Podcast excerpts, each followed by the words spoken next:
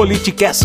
O que, que o senhor propõe para esse país que está tão empobrecido? Olha, a pro- nossa proposta é focada na retomada do crescimento econômico. E aí tem que traduzir para as pessoas. O que, que isso significa? A volta do emprego, crescimento do emprego, tá?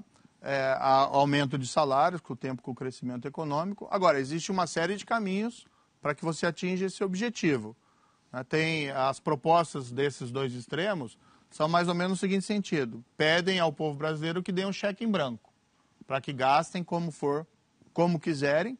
Tá? Isso, com mágica, o Brasil vai sair da crise. Na verdade, a gente sabe que isso já não deu certo lá em 2014, 2016.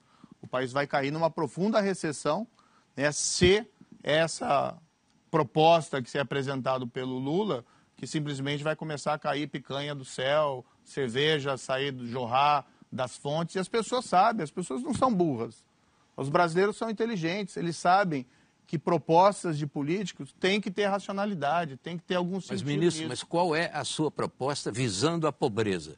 Porque isso que o senhor insinuou aí me lembra aquela frase antiga, vamos fazer o bolo crescer para depois dividir. Não, veja bem, Quer dizer, é, gente- é o crescimento Não. econômico. Claro, o crescimento Claro. econômico é ótimo quando vier. Primeiro, a gente Mas precisa- enquanto não vem? A Qual gente é a precisa proposta? ter propostas de crescimento econômico, investir na educação pública, que são as soluções médio e longo prazo. Não vamos enganar ninguém que só crescendo o país resolve esse problema definitivo.